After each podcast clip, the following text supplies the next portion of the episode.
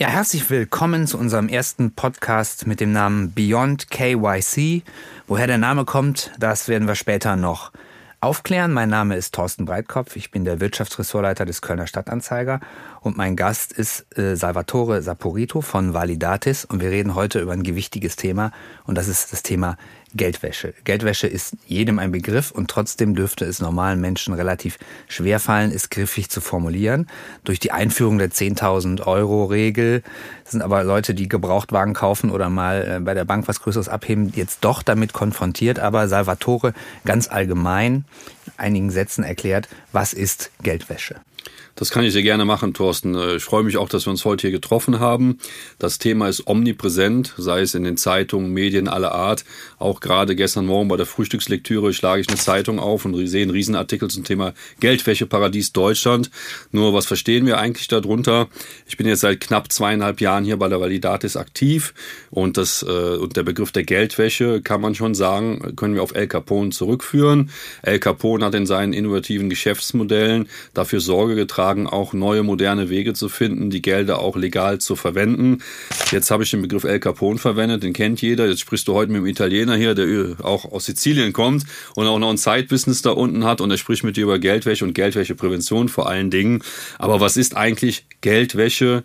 Und das sollten wir uns auch alle vor Augen führen. Geldwäsche dient dazu, illegal erworbene Gelder aus diversen Straftaten sauber zu waschen, deswegen auch der Begriff der Geldwäsche. Und man unterscheidet üblicherweise drei Phasen der Geldwäsche. Die erste Phase ist das ganze Thema der, der, der Einspeisung der illegal erworbenen Gelder. Das nennt man das Placement, die Placement-Phase. Dann versucht man durch sehr, sehr trickreiche Verschleierung, dem sogenannten Layering zu verdunkeln, wo die Gelder herkommen und am Ende dann im dritten Schritt durch eine Integration das so gewaschene Geld weiß, wieder in den Wirtschaftskreislauf zurückzuführen. Es gab, äh, wie ich gelesen habe, 150.000 Geldwäsche-Meldefälle im abgelaufenen Jahr. Ist erstmal eine abstrakte Zahl. Interessanter dabei ist, nur 0,25 Prozent der Fälle führten zum zum, zur Aufdeckung einer kriminellen Handlung. Das ist ein verschwindend geringer Anteil. Wenn man einfach alle Autos kontrolliert, würde man mehr äh, Fahrzeuge mit abgelaufenem TÜV finden als diese Quote.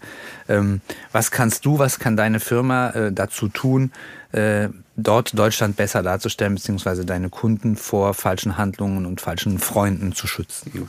Das haben wir uns auch auf die Fahnen geschrieben. Also wir versuchen hier keine Anleitung zu geben, wie man hier in Deutschland Geldwäsche erfolgreich betreiben kann, sondern wir sind ganz, ganz stark in der Prävention und auch in der Geldwäscheprävention und Verhinderung aktiv.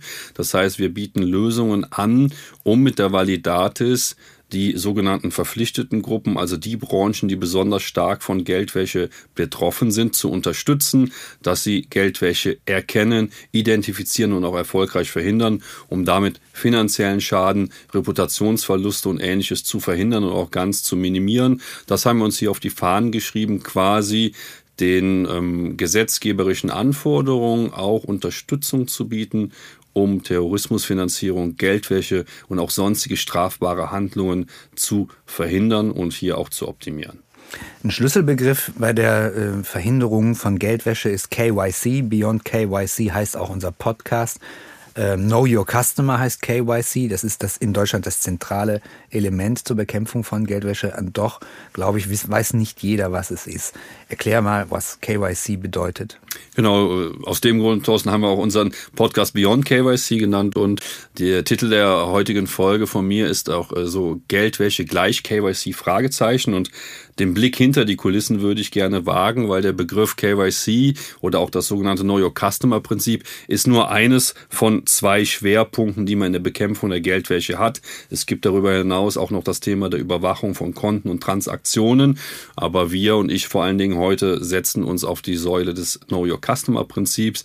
Das Know Your Customer Prinzip ist ein standardisierter Prozess aus dem Geldwäschegesetz abgeleitet, der dient dazu, die Identifizierung und die saubere Überprüfung von neuen Kunden oder Geschäftspartnern oder bestehenden Kunden und Geschäftspartner sauber und effizient vorzunehmen, um von vornherein seinen Kunden zu kennen. Und diese Prüfung nach dem KYC-Prinzip ist ein Schritte oder Fünf-Schritte-Prozess, der aus dem Geldwäschegesetz auch sauber herleitbar ist.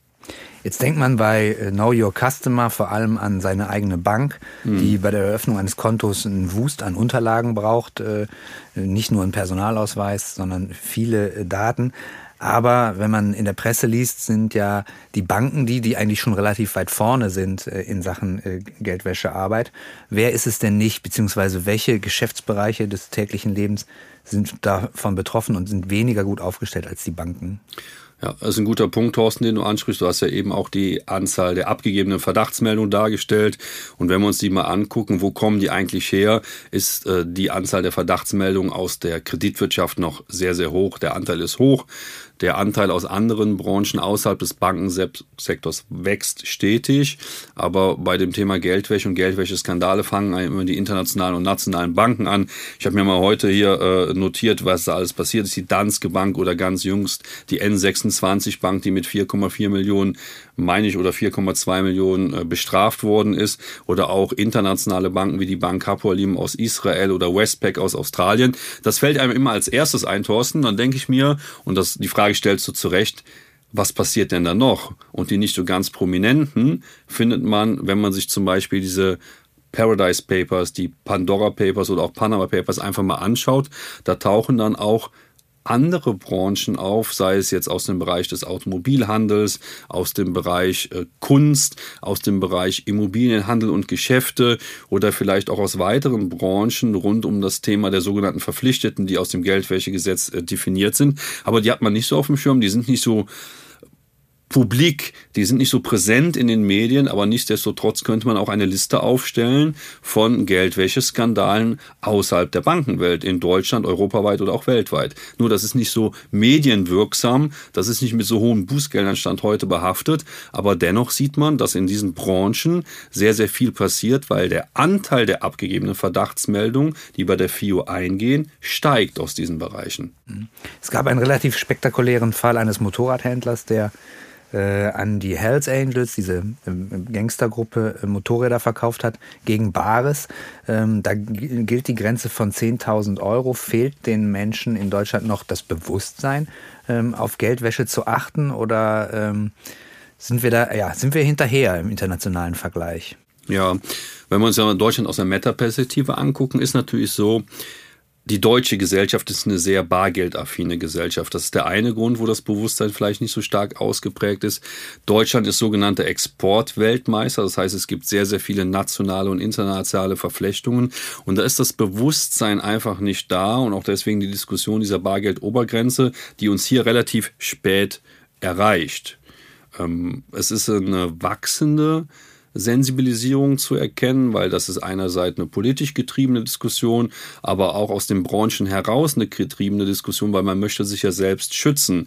Die Diskussion jetzt erreicht uns allerdings relativ spät, da sind uns einige Länder deutlich voraus, aber Deutschland ist immer noch eine sehr, sehr bargeldaffine Gesellschaft und das äußert sich auch in den entsprechenden Geschäften, wo diese illegal erworbenen Gelder auch sehr, sehr stark eingetrieben werden und natürlich der Bedarf auch dazu da ist, die zu waschen. Deutschland droht im internationalen Vergleich auf eine graue Liste der Länder zu kommen, die besonders schlecht sind, äh, was Geldwäsche angeht. Ähm, einmal, woran liegt das, dass ausgerechnet das solide Deutschland so ist? Und dann zum Zweiten, was sind die Trends äh, in den nächsten Monaten und Jahren, was die Geldwäschebekämpfung in unserem Land angeht? Also ich habe es auch verfolgt, sehr, sehr stark, Thorsten. Das heißt, die Türkei ist jetzt schon auf der grauen Liste. Äh, interessante Entwicklung. Die Gefahr, dass Deutschland auf die graue Liste kommt, das muss man sich mal auf der Zunge zergehen lassen. Das ist schon eine sehr große Gefahr. Und wir reden halt nicht von einem Land, das ähm, vielleicht nicht so dominant ist. Das heißt, Deutschland ist und gehört zu den führenden Industrienationen. Das wäre schon sehr, sehr extrem, auf diese graue Liste zu kommen.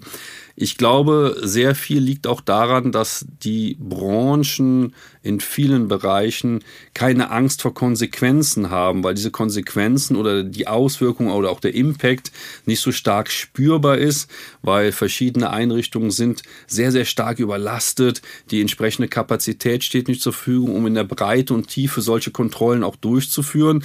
Und äh, wenn man nicht weiß, wie sich ein möglicher Schmerz anfühlt, dann arbeitet man halt ungehindert weiter, bis man dann wirklich wirklich mal einen Stich oder einen Sperz auch spürt. Und ich glaube, das ist so ein Thema. Die sogenannte FATF-Prüfung für Deutschland wird ja auch ein Ergebnis hervorbringen. Dessen Ergebnisse können wir herannehmen. Die FATF ist die internationale Organisation, die auch Standards in der Geldwäschebekämpfung bereitstellt. Ich glaube, das Ergebnis wird sehr, sehr erhellend sein. Und Thorsten, ich sage dir ganz ehrlich, ich hoffe nicht, dass wir auf die graue Liste kommen, weil dann haben wir andere äh, Arbeiten zu tätigen dann müssen andere Prioritäten hier setzen. Und wir sollten das mit aller Macht, und das hat sich die Validatio auch auf die Fahne geschrieben, dort zu unterstützen, verhindern. Aber nichtsdestotrotz haben wir sehr, sehr großen Optimierungsbedarf, um das auch zu verhindern. Über die graue Liste werden wir sicher noch sprechen. Das war die erste Folge unseres Podcasts Beyond KYC. Danke dir, Salvatore. Mein Name ist Thorsten Breitkopf. Danke fürs Zuhören.